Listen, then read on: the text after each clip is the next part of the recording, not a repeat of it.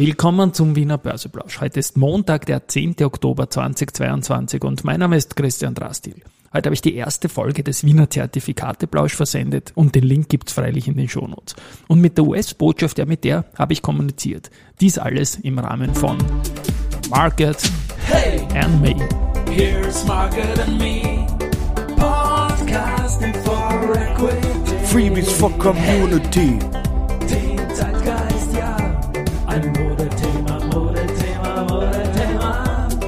Börse als Modethema und die Oktoberfolgen des Wiener Börseplausch sind präsentiert von Wiener Berger und VAS. Ja, ein Blick auf den Markt. Wir sind mit äh, jetzt 13.30 Uhr bei 5.840 Punkten, ein Plus von 0,42 Prozent zum Freitag. Auf der Gewinnerseite haben wir Warimbex mit plus 4,6 Prozent, die Föstalpine mit plus 3,3, Wienerberger mit plus 2,2. Verliererseite Marinomed minus 6,8 Prozent, Artico minus 3,6 und Amag mit minus 3,17 Prozent. Ja, erster Zertifikateplausch, mein Nachklang, mein Real-Life-Nacherzählung des 16. ZFA Awards Austria ist live, so knappe 25 Minuten. Mir hat Spaß gemacht, ich habe ein bisschen experimentiert und werde das auch in den Shownotes verlinken dann. Ja, gesprochen habe ich, jetzt kommt da irgend so ein komisches Signal rein, jetzt ist es wieder weg. Gesprochen habe ich auch äh, mit der österreichischen, mit der US-Botschaft, sagen wir mal so. Und zwar, die haben geschrieben nämlich, uh, Austria surges to the world's number one fastest growing source country for foreign direct investment into the United States in 2021. Und das ist natürlich recht spannend, weil ähm, dass die sprechen da von 26,2 Milliarden, die da investiert worden sind, 31.900 US-Jobs geschaffen und 47 Millionen in Research and Development gleich. Und das Ganze führt zu einer äh, Growth Rate von 49,5 Prozent von 2016 bis 2021. Und ich habe dann bei der US-Botschaft nachgefragt, ähm, ob das jetzt der Compound Annual Growth Rate ist oder kumuliert über den Zeitraum. Sie hat gesagt, nein, das ist ein Jahr-für-Jahr-Wachstum von 49,5 Prozent und das ist natürlich eine schöne Geschichte. Gut, entschieden ist auch die erste Runde vom Aktienturnier und jetzt ist das Achtelfinale die ganze Woche, also Schluss Freitag äh, der siebte bis Schluss Freitag der 14. Wir sind heute am Montag, den 10. und die erste Runde hat begonnen jetzt, also der erste Tag fließt ein und ich gehe mal kurz die acht Achtelfinalpaarungen durch. Post versus Unica. Die Post hat er Freilos gehabt und die Unica hat sich gegen Immofinanz mit 2,9 zu minus 4,17 in der Vorwoche durchgesetzt. Dann Do Co. versus Knaus Dabat. Do Co. hat Andritz geschlagen, 6,47 zu 1,37 und Knaus Dabat hat die Evotech mit 10,16 zu 1,70 bei dem Plus geschlagen.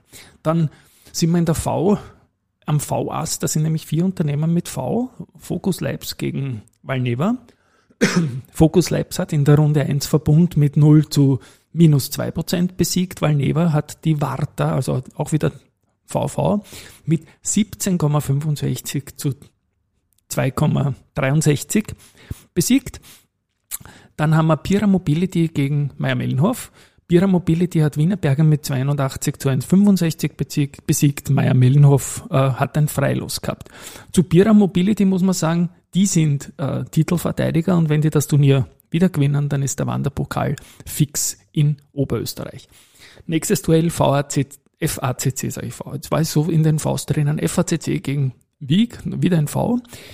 Ähm, FACC hat ein Freilos gehabt. Äh, Vienna Insurance Group hat die AT&S mit 287 zu 045 besiegt. Dann Bankenschlager RBI versus Erste Group. RBI hat in Runde 1 die SIMO mit 360 zu 0,00 besiegt und die Erste Group hat die Aticom mit 526 zu 474 knapp geschlagen, also ein Bankenast hier. Telekom Austria versus Controm. Telekom hat in Runde 1 Sportradar mit 0,34 zu minus 9% geschlagen. Controm die Strabag mit 5,85 zu minus 0,91. Und finally Flughafen Wien gegen Palfinger.